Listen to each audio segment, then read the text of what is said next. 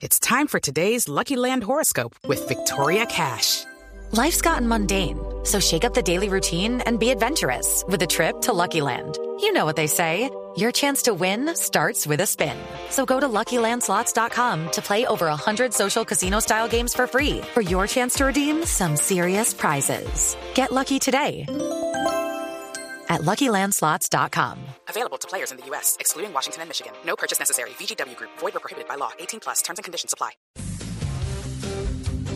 Bueno, estamos, como les hemos eh, contado desde las primeras horas de la mañana, estamos eh, dedicados hoy a conmemorar el Día Internacional de las personas con discapacidad.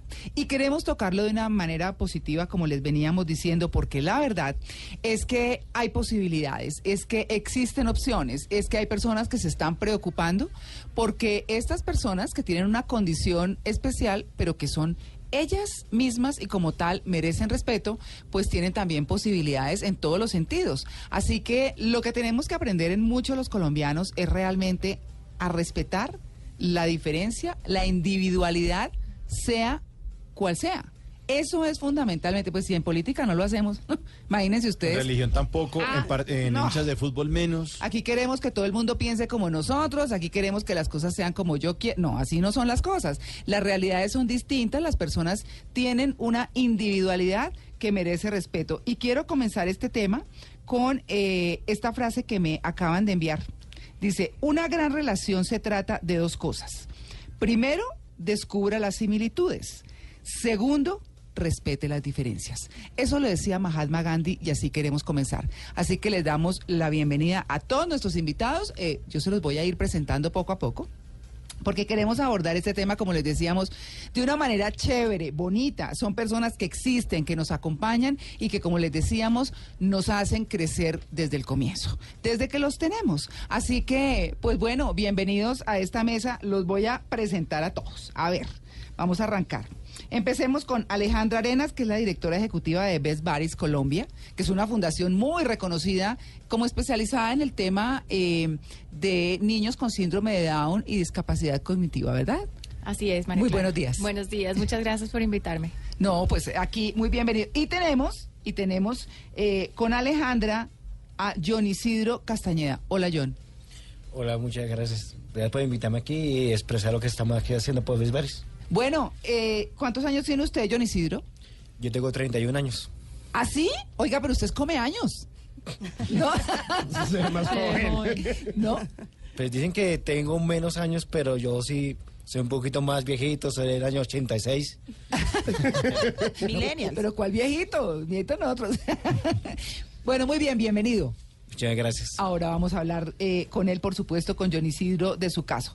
Vamos a saludar a, a Miriam, ay Miriam, perdóneme, se me olvidó, yo que conozco a Miriam, a Miriam Fajardo, a Miriam Fajardo, que es la directora de un colegio que queremos destacar porque además ha sido premiado internacionalmente, que es el Gimnasio Campestre de Guilford, queda entre la vía Cota Suba, entre la vía Cota Suba, y es un colegio regular, como cualquier colegio, pero tiene un programa de inclusión muy importante que ha hecho además que niños con alguna dificultad, porque podríamos llamarlo así, pues se adapten a la vida, que sus familias lo hagan también y que tengan como el respeto que se merecen y el autoestima, que es lo que más se afecta. Miriam, buenos días. Buenos días, María Clara. Buenos días a todos y muchas gracias por invitarme. Bueno, ahora vamos a hablar de ese tema y de la nueva ley que salió y toda. No, no, es decreto. Decreto. Decreto, sí, señora.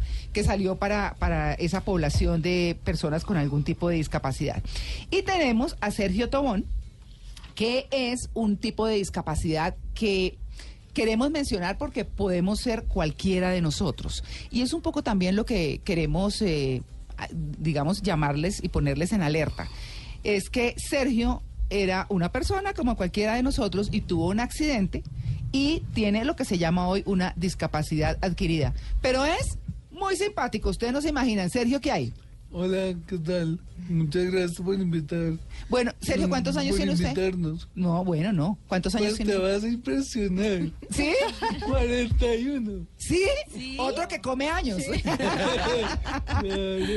ah, bueno, muy bien. Gracias por venir, Sergio, de verdad, y acompañarnos y compartirnos la historia. A ti por la invitación, muchas gracias. Bueno, es una forma positiva de ver esta realidad de la vida, pues que nos trae, nos atañe y demás, y siempre que una familia, y aquí vamos a arrancar con este tema con Alejandra Arenas, la directora de Bes Bares. Alejandra, cuando a una familia llega un niño particular, un niño con una condición, como, como debiéramos llamarlo, ¿verdad? Eh, los papás se alertan e inmediatamente comienza un trasegar muy difícil, porque además la sociedad no está preparada, pero menos quien uno esperaría que estuviera preparado, un colegio, un jardín infantil y casi que los mismos centros de atención. Eh, ¿Qué pasa con los niños que tienen alguna condición en Colombia desde su experiencia?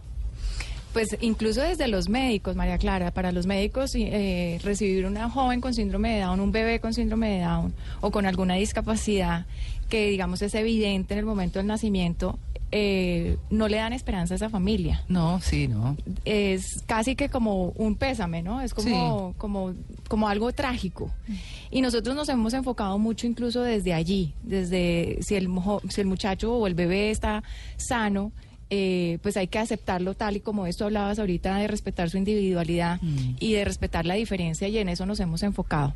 Nosotros trabajamos mucho desde nuestros programas, eh, que es además el programa de oportunidad laboral, pues como su nombre lo indica, son personas que están en edad de trabajar.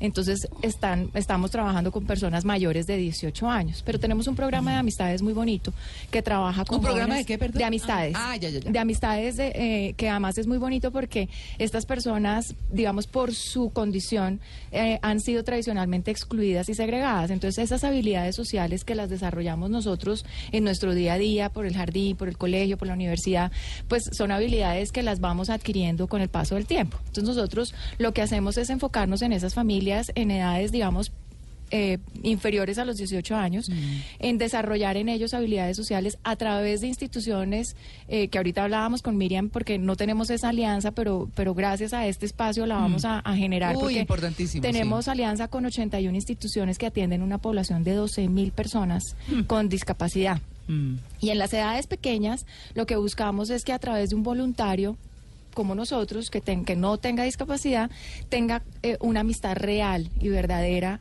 con, con esa persona que sí la tiene. Y fíjate que lo que nos más nos han transmitido los voluntarios es que quien se lleva el mayor aprendizaje es la persona que no tiene discapacidad. Claro, Claro, claro, sin duda. es que y sin ahí se duda. genera el cambio de Ay. mentalidad inmediatamente para poder tener aceptación. Claro, nosotros, nosotros nos enfocamos mucho en la transformación de la percepción de la discapacidad, porque no queremos desde el asistencialismo, desde la lástima ni desde el pesar. Lo que nosotros buscamos es desde el reconocimiento de la habilidad que ellos tienen. Eh, Tienen unas habilidades enormes. Por ejemplo, Sergio es un maestro de la improvisación, porque además nos ayuda en los eventos. eh, en los eventos que hacemos a, a lo largo del año, que tenemos más o menos como cinco eventos grandes, y él es el que da la bienvenida y además se nos sale del libreto cada rato eh, y es maravilloso. Es mejor, ¿no? Claro, claro. Se impacta más directo el corazón saliéndose de los textos, de todas esas palabrerías. Claro, más espontáneo, más espontáneo. Mucho más espontáneo. corazón, sí. Entonces, eh, es desde allí donde nosotros buscamos transformar la discapacidad, la, la percepción de la discapacidad. Y, y por eso lo dice nuestro eslogan es trabajamos por hacer indiferente la diferencia. Ah, qué bien. Es lo que queremos, que Claro. sea tan natural para todos que la diferencia no sea algo en lo que nosotros reparamos. Esto debiera ser un programa de gobierno muy grande, hay que decirlo. Aquí hay una gran despreocupación, pese al decreto del que vamos a hablar ahora con Miriam, porque pues por supuesto ella como eh, rectora de un colegio pues lo conoce. Pero la verdad es que esta sociedad es absolutamente insensible y poco preparada. Y lo peor de todo es que pareciera que le importa cinco. Yo les quiero recordar las cifras de discapacidad en Colombia. En Colombia, de los 50 millones más o menos de habitantes que tiene nuestro país, eh, hay 2.624.898 discapacitados. Y de ese, eh, y de eh, eso quiere decir que ellos son un 6.3% de la población. Eso es bastante. Es decir, eh, y, eso eh, en términos de asistencia y demás, hay que ver que casi ni el 50% alcanza a tener un apoyo en todos los sentidos, en educación, en salud y demás. Hay personas que crecen como silvestres, por decirlo de alguna forma, sin opciones, sin posibilidades, abandonados o por su situación económica o porque viven en sitios muy apartados donde no hay ni siquiera asistencia, donde ya no llegan ni los políticos, eh, para decirlo pues eh, de una manera muy eh, dramática. Pero la verdad es que, bueno, estamos todos aquí y estamos muy conmovidos porque nos encanta, bueno, esta interacción que nos recuerda lo terrenales y lo humanos que somos, ¿no? Para, para este tema de la aceptación de las personas con, con discapacidad. En ese sentido, y habiendo hablado ya con, con Alejandra, eh, pues conocemos mucho Best Bar y les conocemos mucho además porque hemos visto los calendarios cada año, que tienen unas fotografías muy lindas con personajes de la vida pública, pero el ejercicio de este año me gusta mucho. Es un ejercicio muy bonito de un cuaderno con las historias escritas por escritores justamente. Sí, así es, María Clara. Este año quisimos rendir un homenaje a los más de 600 jóvenes que tienen una oportunidad de trabajo y quisimos destacar esas 12 vidas más transformadas por una oportunidad de trabajo. Claro. Entonces, eh, invitamos pues a 12 amigos del alma, están a nivel nacional, nueve de ellos están aquí en Bogotá, y además quisimos que escritores reconocidos escribieran sobre sus historias y fue maravilloso. Fue una ¿Qué escritores están ahí? Están Juan Gabriel Vázquez, está Piedad. Bonet, Mm. está Marta Orrantia, Ramón Cote, Maravilloso Jorge churro. ¿no? sí, sí, lo conocí en el Hey Festival el año pasado, este año digo, sí. Sí, y tuvimos con ellos también eh, el viernes pasado precisamente un desayuno y fue maravilloso oír cómo para los mismos escritores fue algo transformador. Eh, hablaban muchísimo de cómo los había tocado sus vidas, cómo esto los había inspirado, eh, también en, en- en- en transformar la percepción de la discapacidad, en ver cómo personas con un destino pues difícil logran hacer grandes cosas, como por ejemplo, pues eh, ahorita seguramente John Isidro les contará de su, de su historia tan, tan inspiradora también. Claro, por supuesto. Pues vamos a hablar con John Isidro, por supuesto. Eh, John Isidro eh, tiene una historia muy particular y es que, eh, bueno, como él dijo, nació en el 86, ¿no? ¿No, John Isidro? Así es. Bueno, exacto. Nació en Bogotá y cuando tenía cinco años le diagnosticaron una discapacidad intelectual. Su papá fue, fue quien se dio cuenta y, como que prendió la alerta. ¿Cómo ha sido su vida, John Isidro, y, y hoy que está como ubicado laboralmente, que uno lo ve pues absolutamente bien, eh, ubicado, como llevando la vida como toca, ¿no? Pues bueno, pues la vida me ha llevado muy bien. Primero que todo, agradecer a Dios por todo lo que me ha dado. Segundo, agradecer a mi padre, que mi padre también tiene discapacidad porque no sabe leer ni escribir. Ah, Prácticamente él me ha sacado adelante así. Y eh, mi papá con mucho orgullo es reciclador. Ah, reciclador. Él recicla y pues con eso me sacó adelante, me dio estudio, me formó. Y pues mi vida ha sido así una lucha con mi papá para seguir adelante. ¿Qué estudió usted, eh, John Isidro? Pues yo antes de comenzar mis estudios formalmente en otros colegios yo sufrí mucho de bullying, apodo, rechazo por profesores y compañeros. Gracias a Dios que mi papá me llevó al Colegio República de Bolivia y ahí formé mis estudios, aprendimos a hacer lo que es manillas, pulseras, a sembrar la tierra. Ahí logré mi bachillerato de 11, ahí salí graduado. Todo se va a mi colegio, a República de Bolivia. John Isidro, a esos niños que les hacen bullying porque tienen alguna condición como usted, que además lo admiro mucho, déjeme decirle, por como esa aceptación y esa eh, interiorización de, de su condición, siempre tiene algún compañero que lo defiende, que lo ayuda. ¿Usted se acuerda de alguno en especial que lo defendiera de quienes lo molestaban? Pues siempre tenía un compañero ahí que me ayudaba, me defendía. Aunque siempre también no molestaban a él porque llegaban y decían, ay, hay que defienda a los bobitos, hay que defienda a, a los tromboros. Porque ese era el apodo que me colocaran a mí o hace algún compañero, que éramos los trombolos, los bobitos, los especiales. Mm, Pero al son de hoy ven el cambio que tuve yo, el cambio que mi padre me dio, el colegio, ves bares, Mm. que me han formado, pues claro. no queda atrás el trombo de. Oiga, usted Claro. sabe que la sociedad se siente muy orgullosa de personas como usted que deciden salir adelante porque eso también es de voluntad, ¿cierto? Es que el problema hoy día de la humanidad vive pensando sus recuerdos y en lo que le pasa a ellos y no evolucionan. Ajá. Los jóvenes con, en condiciones de discapacidad, no. Nosotros vivimos con discapacidad, pero sabemos que tenemos que evolucionar y vivimos alegres todos los días. Gozamos la vida al máximo. Eso es lo bonito de los otros, porque nosotros nunca se olvida el niño que tenemos adentro. Hoy en día usted va y le pregunta a un adulto o le pregunta a un empresario, oiga, ¿usted saludó a la muchacha que sirvió los cintos? Oiga, ¿usted saludó al que le abrió la puerta del carro? No. yo entré directo a la oficina. Y sa- entra, pues yo, amargado y sale amargado. Claro. Pero usted le pregunta a un joven en condiciones de discapacidad, oiga, ¿usted llegó al trabajo y qué hizo? No, yo saludé al portero, al que sirve los tintos, a todo el mundo. Hmm, Yo en el trabajo cuando llego saludo a todo el mundo. Claro. Los molesto, los recucho. ¿Ah, sí? Sí. Como dicen, recochero. Sí, en el trabajo saben que yo soy el payaso, el burrón de todos, porque yo a todo el mundo les molesto. No Claro. me gusta quedarme quieto. John Isidro, ¿usted qué hace? ¿En qué trabaja? Cuéntenos un poquito de su trabajo. Pues gracias a Dios yo trabajo en Alcosto, que queda en la carrera 30. Y pues ahí trabajo con mis compañeros, con otros jóvenes. Sí. Yo empaco, rubico, vamos a parqueadero, ayudamos en surtidos en los lineares. Mm. Y eh, le sacamos la piedra a la jefe Mercedes o a la jefe Miguel. Son terribles. ¿Y por qué le sacan la piedra? A ver, cuénteme. Porque hace la jefe Mercedes dice, bueno, usted se me manda a parqueadero de 8 de la mañana hasta las 11 y a ese otro los perdemos. ¿Ah, sí? ¿Y qué se ponen a hacer? Nos podemos por allá a charar con los de seguridad, a comer algo por ahí a escondida de los jefes. Ay. Y rato dice, jefe Mercedes, es que necesitamos para subir los carros de la trenda. No, pues si yo dejé a dos allá, ¿dónde están? "Mm, Desaparecieron. Y pues, no, sí, estamos aquí en parqueadero. Claro. Bueno, yo le voy a preguntar una noviecita, ¿qué? No, no, ya no. Tengo esposa. Ah, no me di... No, pero me quedé cortica. Ah, ¿tiene esposa? Sí, tengo esposa. En este mes cumplimos nueve años de estar juntos. Ah. Este año nació mi hijo, Ah, no me diga. Ángel Gabriel, nació el primero de abril, ¿Sí? que fue una alegría para mí. Nació bien, Sí. aunque mi esposa tenía mucho miedo, Sí, porque dijeron que pronto podían nacer con discapacidad o algo así. claro. Pues antes de tener nuestro hijo, nosotros lo pensábamos, analizamos todo y aceptamos el reto. Bueno, pero, pero yo quiero irme un poquito más para atrás. ¿Su esposa tiene alguna condición como usted o no? Sí, mi esposa también tiene discapacidad, Sí. de aprendizaje también, pero no, ella también lo ha superado, va a seguir adelante.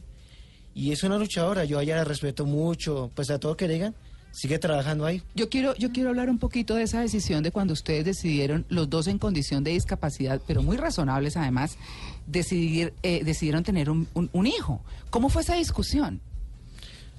Eso fue el año pasado. Sí. Pues estábamos sentados, estábamos hablando, mirando todo lo que venía para el futuro de nosotros, lo que hemos hecho, logrado entre los dos. El proyecto es sacar a casa para los dos. Entonces, pusimos en la mesa el concepto de poder tener un hijo, mirar todo lo que pueda venir. Hablamos con mis suegros, con el papá de ella, que es César Pinilla, es un gran señor, Sí. gran caballero. Miramos todos los conceptos y hasta que dijimos, no, sí, hagamos, tenemos un hijo. Pidamos el permiso a Dios, antes de que todo, Dios nos da el permiso. Qué bonito. Pero antes de tener el niño y antes de todo eso, pasó un momento maluco para la familia. Sí. Sí, porque yo tuve un problema en el corazón, yo no lo sabía. Mm, Un día mi esposa, cuando estábamos en la casa para salir, ella preguntó por qué no salí yo. Ella subió, yo estaba tirado en el piso, ajá, me ha dado un ataque al corazón. mm, Entonces estábamos pasando por un momento difícil, sí. porque yo estaba bajo de ánimo, bajo de nota, mm, había perdido mucho peso, no quería ni comer. Entonces me excluí de todo. Pero hoy las cosas son distintas. ¿Cómo es la vida hoy con ese niño? Ah, Eso fue la felicidad para mí. ¿Sí? Sí, porque cuando mi esposa me dijo que estaba embarazada el año pasado, Mm, fue cambio todo para mí. Fue como el chip de que otra vez me levantó. claro. de decir, oye, despierte. Mm. Y ver ese niño cuando lo vi el primero de abril entre mis brazos, porque fue un momento difícil, porque no nació por parto natural, nació por cesárea. Bueno. Yo me quedé en el hospital con mi suegra, ella se quedó conmigo, yo dormí en las sillas, no me caí sin mi esposa. mm. Cuando mi suegra me dice, John, baja, y bajamos, me entregan a ese chiquitín ahí, y ve que me sonrió, ve que me cogió la mano, Wow. ve que por él es que estoy luchando ahora por él, es que estoy haciendo mis cosas. Automáticamente yo publiqué fotos en Face, en WhatsApp. Todas las redes. Mi papá puso grito en el cielo, digo, Carlos, nació el hijo de John, avisa a la madrina, avisa a todos, y ya nació el hijo de John. Mi jefe Mercedes lloró, todos mis compañeros estaban contentos. No, pero usted estaba muy rodeado. Sí, todos eh, están haciendo oración por mi esposa, por mi hijo, para que saliera bien. ¿El niño está bien? El niño está bien, es un gordito hermoso. Sí. Popochito. Duerme conmigo. Sí. Se baña, yo lo baño. No lo vaya a malcriar. No, ya está acostumbrado a estar conmigo. Sí.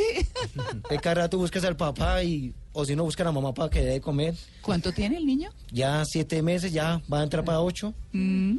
Ya es un guerrero, salió adelante y por él es que me ha demostrado que tengo que seguir adelante. John Isidro, ¿cuán- eh, ¿cómo se llama el niño? Ángel Gabriel. Ángel Gabriel. Pero qué historia, ¿no? Es decir, e- es lo que les queremos mostrar hoy, ¿no? Las historias positivas, bonitas, sí se puede salir adelante, sí se puede tener una vida interesante, gratificante y con todo el respeto por sobre todas las cosas. John Isidro, gracias por compartir semejante historia. Nos tiene aquí a todos paralizados, ¿cierto? Sí, es que eso es lo bonito. No tengo que conozcan a las personas con discapacidad y que vean que tiene síndrome de Down o otras discapacidades diferentes, sino conocer lo que hay detrás de ellos, lo que han logrado y lo que han luchado. Y por qué sus familias luchan día a día para que logren eso. Mi padre es un ejemplo de eso. Mi padre que no sabe escribir ni leer, reciclador, y me sacó adelante. Mm, Es todo para mí claro. es mi respeto, mi admiración. Ve que me puso en un sitio y ya él me dijo, como un día me dijo, el día que yo me vaya a este mundo, tú tienes que seguir solo. Mm, Y eso es lo que estoy haciendo. Y ve que, pues, puede mi papá, mm, pero me queda otra familia, que son mis suegros, ah, que me aceptaron con mucho cariño, con las puertas abiertas. Y pues, nada, tengo familia, tengo amigos. Y cada día crece más mi familia. Y estoy orgulloso de eso. Muchas gracias, eh, eh, John Isidro. Yo no tengo más que decir que, bueno, por estas cosas hay que darle gracias a Dios, a quienes somos creyentes, y, y la verdad es que sí hay cosas positivas por decir. Eso es lo importante y hay que comenzar. 8 y 37, estamos en Blue Jeans de Blue Radio. Bueno, vamos a hablar ahora del tema educativo, porque también, eh, digamos, nos fuimos un poco adelante, pero teníamos una cosa muy interesante en términos de un futuro laboral para las personas con discapacidad. Porque bueno, pues claro, ¿quién dijo que no pueden hacer nada? Pero claro, tienen debilidades en unas cosas, pero tienen fortalezas en otro, en otras. Pero para llegar allá hay que educarse. Unos tienen la posibilidad, otros no, a otros hasta los esconden, porque esa es la realidad. Y eso era lo que se usaba antes, esconder a los familiares con discapacidad, ¿verdad, Miriam? Sí, exactamente. Bueno, para quienes están llegando a sintonía, estamos hablando del Día Internacional de las Personas con Discapacidad de una manera positiva, haciendo un planteamiento para que todo el mundo incluya y, y sepa que todas las personas que vienen a este mundo tienen la posibilidad de hacer algo. Miriam Fajardo es la rectora de un colegio que se llama Gimnasio Campestre de Guilford, como les comentábamos al comienzo. El Gimnasio Campestre de Guilford tiene, eh, o en 2014, recibió un premio en Puerto Rico eh, a propósito de su modelo educativo. Sí, al mejor modelo de Latinoamérica. Exactamente. Tiene un programa de inclusio- inclusión absolutamente espectacular y por eso está Miriam hoy acá. Miriam, ustedes son un colegio regular. ¿Por qué decidieron promover ese tema de inclusión en la educación? ¿Cómo, y además, ¿cómo llegan los papás al colegio? Bueno, esto es una trayectoria de muchos años de experiencia, digamos, como educadores, donde creo que pues fue más como la pasión por todos los niños, por darnos cuenta que había niños que salían de algunos colegios rechazados, que perdían el año a veces eh, simplemente porque pues aparentemente me decían, decían que eran los malos o que no aprendían a leer como todo el mundo en el mismo ritmo ni de la misma manera. O en algunas tenían otras habilidades porque pues nos damos cuenta que en las diferentes profesiones hay diferentes inteligencias también. Gracias a Dios hoy no hablamos de la inteligencia solamente desde lo cognitivo Mm. sino desde lo artístico desde lo am- ambiental desde lo kinestésico desde muchas áreas. Y podemos decir que para nosotros eso fue como una pasión a través de esa experiencia y de ver como los fracasos de las familias también, que no encontraban, digamos, como esas instituciones de colegios donde sus hijos podían tener el derecho a educarse. Claro. Porque hablamos precisamente de que en la constitución de nuestro país dice que todos tenemos derecho a la educación y en las mismas condiciones y igual para todos, pero eso no es cierto, o sea, porque inclusive aún si tú puedes pagar, igual cada colegio tiene un perfil de niños que recibe, Mm. pero si yo quiero acceder a ese colegio, pues es imposible a Los veces. mismos colegios se encargan de sacar esa opción para los niños con algún Claro, tipo si de- el niño no cumple con un perfil, básicamente porque muchos colegios están enfocados en el tema de la calidad, supuestamente, digamos, alrededor del ICFES. Entonces, si son los mejores colegios por el ICFES, entonces nosotros decimos, bueno, nosotros nos consideramos un excelente colegio con un modelo, con una misión, con una visión diferente. Pero, pero pues bueno, a nuestros niños, digamos que nosotros tenemos cursos diversos. Entonces podemos tener 15 niños o 20 niños en un grupo de 11 que se van a graduar, Ujú. pero todos pueden ser diferentes. Claro. Sí, tienen diferentes habilidades muy positivas para unas cosas y para otras pues no les va tan bien, pero fortalecemos esas habilidades. Entonces, ¿qué nos interesa? No el puntaje total del ICFES. Nos interesa que cada niño saque un excelente puntaje o digamos que pueda acceder a su proyecto de vida, a su carrera, de acuerdo a sus habilidades. Hay unos que les va muy bien en el IFES, habrá otros que les va regular y a otros que les va, pues, Mm. bajito. Claro. Pero eso no implica que no puedan hacer un proyecto de vida. Entonces, el colegio no se mueve tanto por el tema del IFES, sino respetando esa diversidad, entendiendo que todos somos diferentes. Y para nosotros creo que una cosa que es muy importante es que en los colegios hablamos de que enseñamos valores. Mm. ¿Cómo aprendemos nosotros valores realmente? Entonces, ¿qué mejor experiencia de aprendizaje de valores el compartir con personas diferentes, el aprender a respetar a esas personas pues que tienen otras condiciones y es una lucha que pues digamos que hemos trabajado todo el tiempo en el colegio porque los valores sí se aprendan, pero en la cotidianidad y en esa diversidad de, de grupos que tenemos en el día a día. Miriam, eh, cuando estábamos escuchando a John Isidro que le decían torombolo y todas esas cosas de ese bullying de los niños, ¿cómo hacen ustedes en el colegio para, eh, porque ustedes tienen niños borderline también, También ¿cierto? tenemos Eh, algunos niños con déficit cognitivo leve o moderado. Exacto. Entonces, ¿cómo hacen ustedes para manejar esa crueldad que pareciera innata en los niños, pero que es justamente donde los papás y los educadores entran y dicen, bueno, usted tiene que aprender a respetar. ¿Quién dijo eso? Eh, no sé, ¿cómo es esa interacción en el colegio y cómo, cómo un grupo le enseña al otro qué? Bueno, sí, eso es un tema que pues aparentemente no es fácil porque los niños, como decimos a veces, son crueles Sí, también. Sí. Eh, por eso el colegio, digamos que el proyecto está montado desde lo emocional. Mm. Entonces, para nosotros, digamos que es muy importante, ellos tienen talleres dentro del currículo que eh, se llaman, digamos, talleres de desarrollo emocional, donde desde chiquitos de transición hasta 11, en esos talleres se revisa qué está pasando en los cursos, cómo es esa interrelación. Las psicólogas, tenemos un equipo interdisciplinario y hay varios psicólogos que son los que se encargan también de trabajar, digamos, toda esta dinámica que se da en el colegio, porque también nos pasa que a veces, como, dice, como decía Isidro, pues no dejan de decir cosas. Nos cuesta más trabajo cuando los niños llegan nuevos al colegio, porque Claro. ya hay una cultura entre los antiguos, eh, respetan, conviven con ellos, comparten. Yo digo que la verdad a veces se presentan más problemas entre los mismos pares que no tienen nada que con los niños con dificultades. Ah, no me digas. Sí, o sea, los niños que tienen, digamos que por ejemplo los de 11, hay un programa muy bonito que se llama Semillas, donde los de 11 se encargan de los más pequeños y hacen diferentes actividades. Ahora, ellos saben en el colegio que todas las actividades los niños tienen igual participación. O sea, tenemos un proyecto que se llama Sensibilizarte, que tú lo conoces, Sí. eh, donde presentamos todo lo que se hace en el año en el arte. Entonces, si es un abre teatro, participan tanto los niños que tienen necesidades educativas como los niños comunes y corrientes. Entonces ellos aprenden a convivir en- en el teatro, en la música, en el recreo, en la izada de bandera, o sea, en todas las actividades y los maestros estamos ahí muy presentes para que eso se cumpla todo el tiempo. Hay una cosa muy importante que yo les que usted, escuché a usted, Miriam, hace un, un muy buen tiempo y es que los papás se preocupan muchísimo por educar a los hijos en los mejores colegios y eh, con eh, que valen una fortuna y que no sé qué y se quedan muchas cosas atrás, pero se queda atrás la más importante y es el autoestima de los niños a través de un proceso que lo, así sea el niño con una discapacidad o con un- alguna dificultad o un niño regular. Hay niños con la autoestima vuelta a Bajita. nada, tristes, aburridos y demás. Esa parte eh, más importante, ¿cómo era que me decía usted? Más importante que educar en lo En lo académico, académico, es... Es la formación integral, digamos.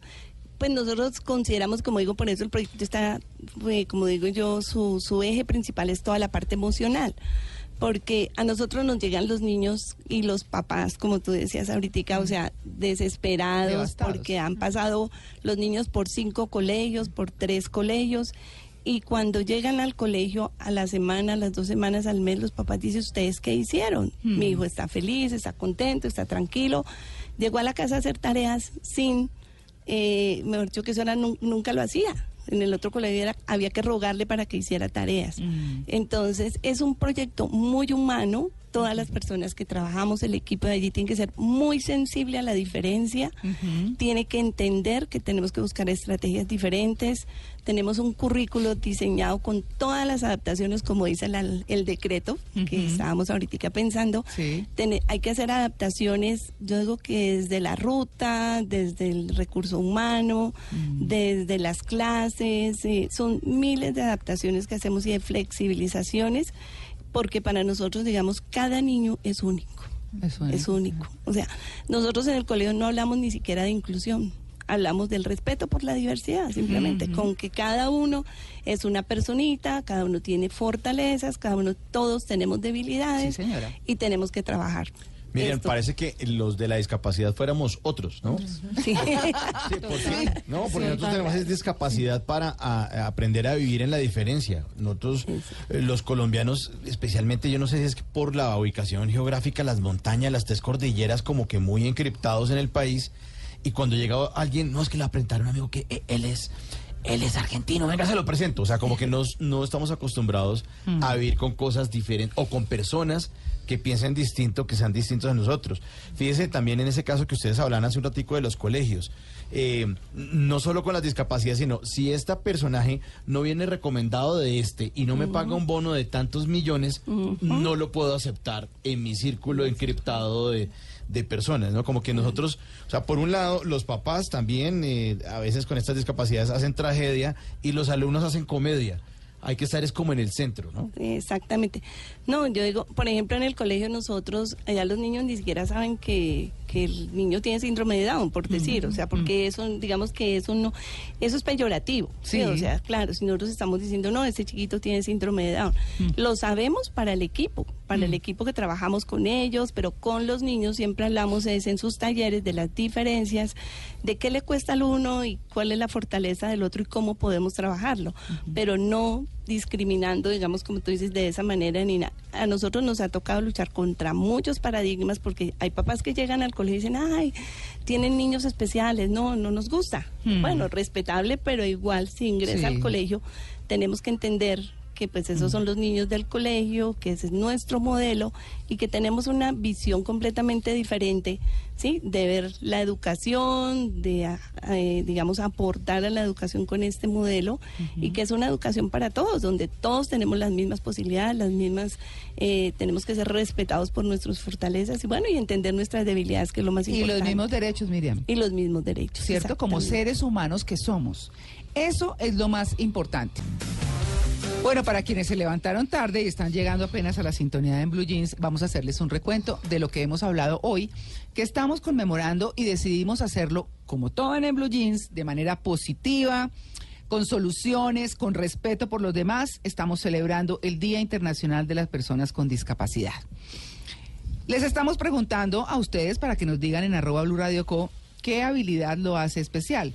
Pero también pueden escuchar más adelante las propuestas musicales de Simón y de Mauricio, que desde ayer los tenemos en batalla musical, y pueden votar por ellos. Así que, bueno, pero en este tema del Día Internacional de las Personas con Discapacidad, hemos tenido unas historias muy lindas. Hemos hablado de Best Bares, que es obviamente una organización internacional además, que se dedica mucho a los niños con discapacidad en lo que tiene que ver con síndrome de Down y con problemas cognitivos, ¿verdad? Sí, Claro. Hemos hablado con Alejandra Arenas, que fue quien me dijo sí. que Alejandra, pues es la directora de la Fundación en Colombia y que han hecho una labor bellísima. Hemos hablado con John Isidro Castañeda, que es una de las personas que ha sido beneficiada por Best Baris, que tiene una discapacidad cognitiva, pero que nos dejó aquí a todos helados, contándonos esa maravillosa historia de vida de cómo su papá, un hombre eh, que ni siquiera lee y escribe y que él lo llama con otra que discapacidad, cómo lo sacó adelante, cómo hoy trabaja, tiene familia, su esposa también tiene una condición de discapacidad y hace unos siete meses tuvieron un bebé. ¿Cómo es que llama el bebé? Ángel Gabriel. Ángel Gabriel. Ay, bueno. Divino. Una historia que nos dejó aquí a todos mudos, Fríos. fríos, emocionados, una historia muy linda.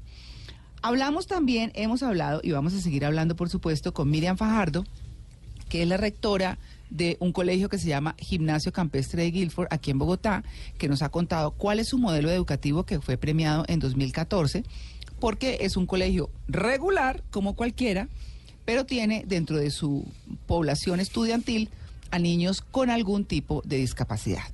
Nos contó cómo llegan los papás devastados y cómo al poco tiempo los niños, como les suben su autoestima, como los respetan como personas individuales, con su condición o con lo que sea, son niños que al poco tiempo empiezan a recuperar todo ese daño que les han hecho en otros colegios, en las mismas familias, muchas veces sin querer, en los entornos, en fin.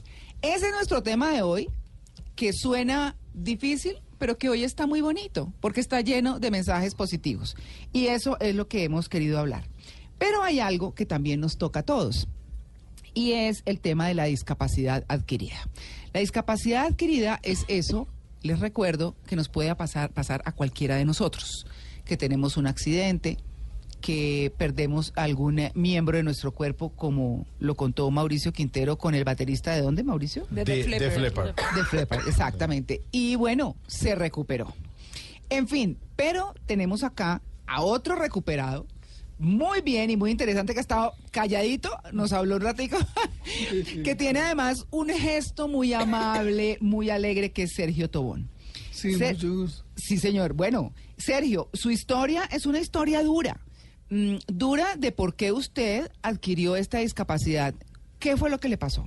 Resulta que en el año de 1995, en el mes de marzo, exactamente el 17 de marzo del 95, cuando veníamos de re- regreso hacia Bogotá del autódromo de Tocancipá de mirar los piques cortos de milla cuando en esa época no estaban permitidos entonces como todo lo prohibido es chévere y todo. Sí, entonces en esa época tenía 18 años sí. y de regreso en la ciudad una volqueta venía en contravía por una parte de la carretera Sí.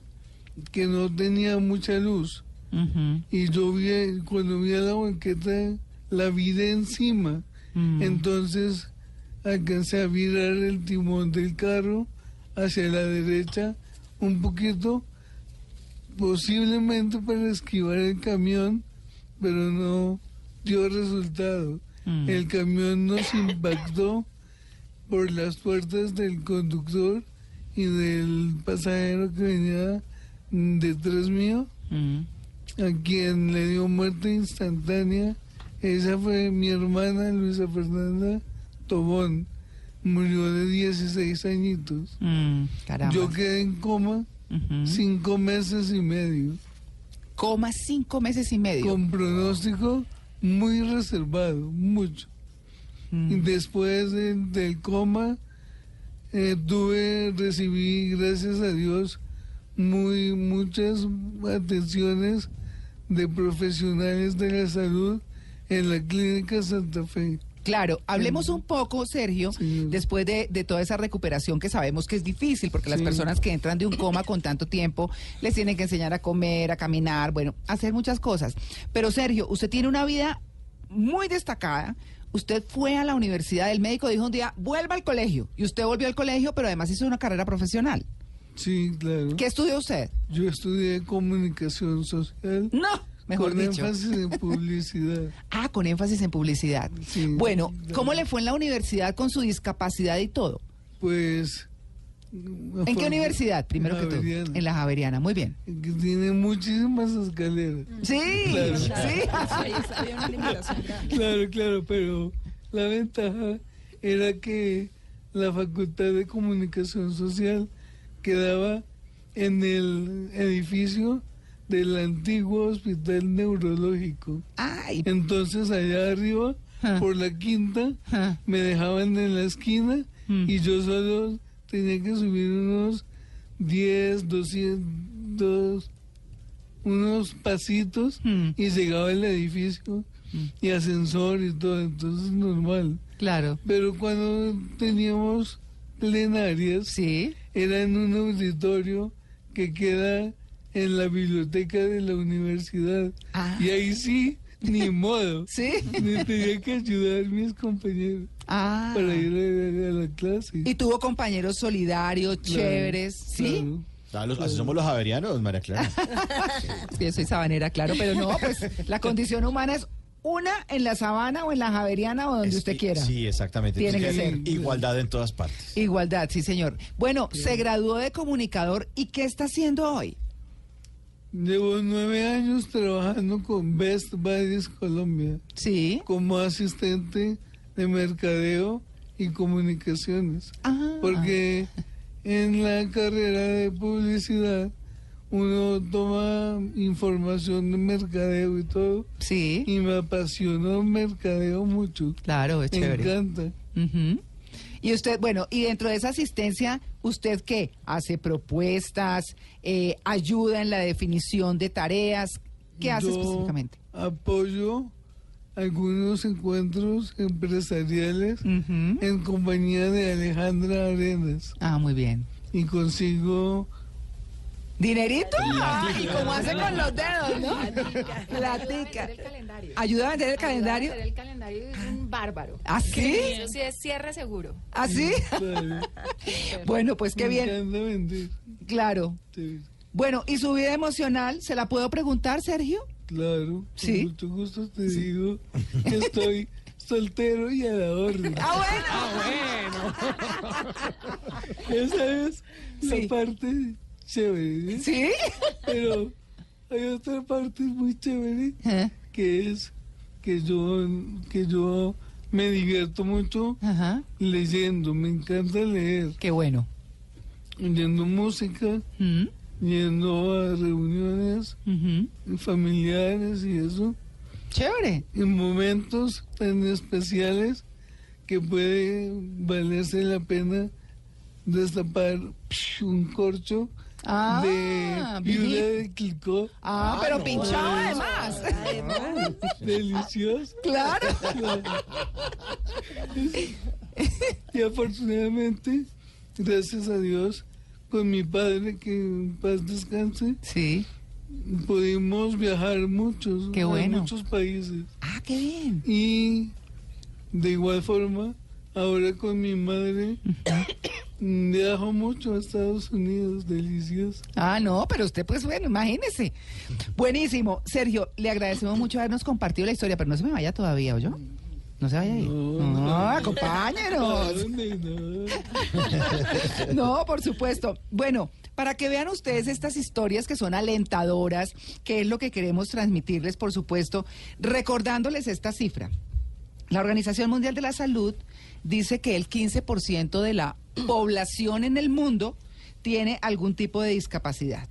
Habíamos hablado de la cifra en Colombia y habíamos dicho que eran 2.624.898, que representa el 6.3% de los 50 millones que somos, ¿cierto? La Organización Mundial dice que el, el 15%, ¿saben cuántas personas son?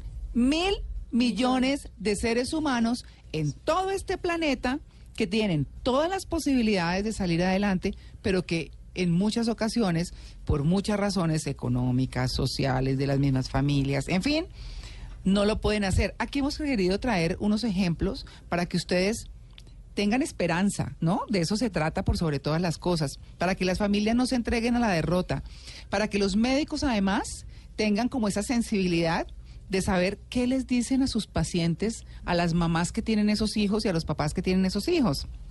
Porque en muchas eh, ocasiones, como lo hablábamos acá, estamos hablando extra micrófono y lo quiero sacar para que ustedes lo, lo piensen también en este domingo de reflexión que tenemos en, en Blue Jeans, y es cuando un diagnóstico se tira, si se puede decir de esa manera, la vida de un niño. ¿Por qué eh, etiquetarlo bajo alguna condición y frenarlo cuando no ha comenzado ni siquiera a dar su batalla propia, ¿verdad? Yo quiero preguntarle a Alejandra esa experiencia en Besbores. Sí, nosotros hemos conocido de varias familias donde el diagnóstico ha sido la principal barrera donde eh, frente a otras situaciones donde el diagnóstico ni siquiera se ha querido dar. Conocemos también el caso de, de mamás que han querido eh, insistentemente saber qué le pasa a sus hijos y donde médicos muy sabios eh, se han abstenido de dar ese diagnóstico precisamente por lo que estás diciendo, porque el diagnóstico rotula, limita, eh, frena, Mm. eh, quita posibilidades, mientras que si la mamá está convencida de que su hijo tiene posibilidades y cuando llegan a Best Buddies, eso es lo que ellos ven, eh, Mm. hay esperanza, tú utilizabas esa palabra, eh, en la discapacidad hay esperanza, las personas pueden desarrollarse. Y ese, esos mil millones de personas, el 80% se encuentran desempleados, pero no porque no puedan trabajar, Mm. sino porque nadie les da la oportunidad. Claro, uno escuchando especialistas, hay uno muy, muy eh, reconocido en Colombia que es Roberto Chaskel, que es psicólogo, psiquiatra, perdón, psiquiatra. infantil, y él eh, tiene muchísimos niños de muchísimas condiciones. Y dice que, ¿para qué decirles a veces el diagnóstico? Que eso es etiquetarlos exactamente y, y no sacarlos. Él, él tiene, por ejemplo, niños que tienen autismo en algún nivel, ahora no se dice Asperger ni nada de estas cosas, sino el autismo es uno desde muy incipiente hasta muy profundo. Y él eh, dice que tiene pacientes que hoy están, por ejemplo, en los Andes estudiando. Y que parece que nada les hubiera pasado en la vida, porque han madurado. Les quedan cositas a algunos que dicen, lo sabemos los especialistas y los papás de los niños. Pero, pero los niños salen adelante y hoy son profesionales, comunes y corrientes. Entonces es donde uno, Miriam, y le dejo esta pregunta planteada para hablarla después de nuestro break. En este tema de la educación, ¿qué hay en términos de decretos y de cosas y de todo, además del ser humano que rodea el proceso para poderles ayudar a los niños en Colombia? 9 y 33. Maratoneando, sí señor. No, hoy nos quedamos con el tema porque pues es mucho más importante transmitirles eh, a todos nuestros oyentes qué está pasando con el tema de la discapacidad, mirándolo desde lo positivo, sabiendo que hay gente que está trabajando con esto. Retomamos con un tema que es bien importante, es, eh, una de nuestras invitadas de hoy, que ustedes seguramente ya la tuvieron que haber escuchado, quienes han estado siguiéndonos en todo el programa, que es Miriam Fajardo, la directora de proyectos eh, del Colegio Gimnasio Campestre de Guilford. Miriam, en este tema de, de inclusión y demás, con ese modelo tan exitoso que tienen ustedes, el gobierno expidió hace no mucho el decreto 1421 del 2017 que reglamenta la prestación del servicio educativo a ese sector de la población. Eso, digamos, como un poco para garantizar como la calidad, ¿cierto? De esa educación. Y el eh, derecho, ¿no? El y el dere- derecho. Exactamente. Este decreto, ¿qué, digamos, en qué fortalece el sistema educativo para las personas que tienen alguna clase de discapacidad? Bueno, creo que primero, y creo que es parte de lo importante, es que aclara muchos conceptos que a veces, digamos, tenemos también eh, distorsionados. Entonces, o sea, ¿qué significa, digamos, realmente una persona en discapacidad? ¿Qué significa la inclusión? Em, y orienta, digamos, cómo realizar este proceso, ¿sí? Los diferentes modelos que puede haber también, digamos, respecto a la inclusión. Y eh, creo que me parece, por lo menos desde mi punto de vista, en nuestro colegio, que una parte que me parece importante y es que le dice, por ejemplo, a instituciones como el ICFES, bueno, tiene que empezar a adaptar sus pruebas de Ah, evaluación Buenísimo. a este tipo de, de necesidades que tenemos en las personas con discapacidad. Claro, es que uno Nos- escucha a Miriam, a propósito, y discúlpeme que me interrumpe, colegios que dicen, "Ah, ¿y qué vamos a hacer con el ICFES? Eh, usted, eh, las pruebas a ver y todo eso. Eh, ¿Ustedes tienen algún problema, me contaban algunos papás, en que su hijo no presente los exámenes para que no afecte el ICFES del colegio? Es decir, es más importante Una eso, discriminación de la- la- una discriminación absoluta, claro. Claro, entonces digamos que eso pues nos dice a todos los educadores y a todas las instituciones, mire, tienen que pensar en el sistema de evaluación, Mm. porque no solamente son las adaptaciones académicas o en el diseño curricular, sino el sistema de evaluación que es muy importante y eso y dice que mm, debemos reportar, hay un sistema que digamos donde están registrados todos los estudiantes de los colegios, que es el CIMAD. Entonces el decreto, pues ahí en el decreto dice, bueno, reporten entonces, pues cuál es la discapacidad, digamos, que tiene su estudiante en cada uno de los niveles para que en las pruebas a ver y todo eso podamos hacer las adaptaciones. Y le pide, pues como digo, a instituciones como el ICFES y todo el tema de las pruebas a ver que hay que ahorita hacer un cambio y hacer todas las adaptaciones para que ellos puedan participar y bueno, y se mide al colegio realmente de acuerdo a los diferentes estudiantes que tengamos y que la calidad no sea medida simplemente por un puntaje total.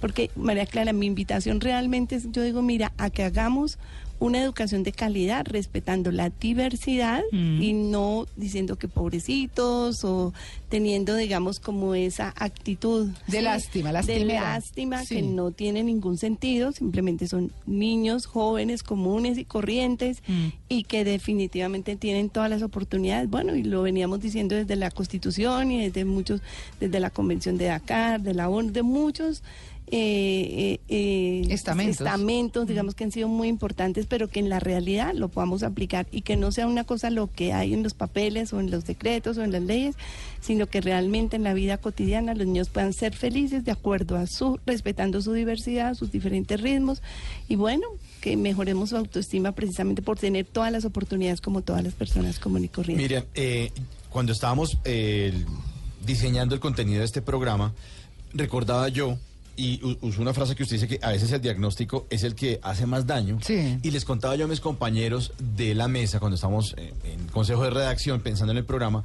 que mi papá, que falleció de cáncer hace nueve años, en el 2000 le diagnosticaron cáncer. Y mi mamá lo que hizo fue, sigue todo normal.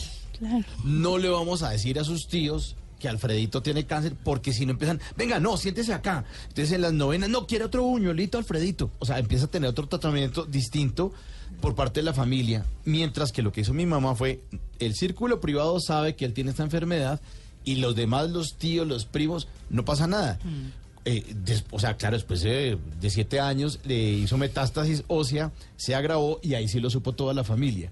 Pero no hubo ese tratamiento de venga, o sea, porque me parece que eso lo que hace es excluir peor y hacer que esa persona se sienta incluso peor. Y que pierda su capacidad de reto, sí, o sea, porque todo, uno no sabe hasta cuándo, digamos, Bueno. realmente creo que puede estar la persona. ¿no? Había una historia que también nos contaba Alejandra Arenas, Sí. que tiene que es parecida a esta. Y que nos Alejandra. dejó impactada y que vale la Sí. pena, impactados pues, y que vale la pena que nos la Sí, cuente es, eh, públicamente. es una historia que conocimos el año pasado, una persona cercana a, a otra persona que per- trabaja en la fundación hace mucho tiempo y además que es psicóloga y se, se encontró con que este era un hombre ya de 40 años y él siempre, digamos, había tenido como una sospecha de que algo no estaba bien en su comportamiento. Él tenía autismo, pero había vivido su vida sin este diagnóstico y cuando finalmente, eh, digamos que él, él mismo, porque el que, el que se empeña en encontrar la razón de su comportamiento es esta persona y cuando ya finalmente lo diagnostican, eh, como casi que se siente con la con el permiso y con la licencia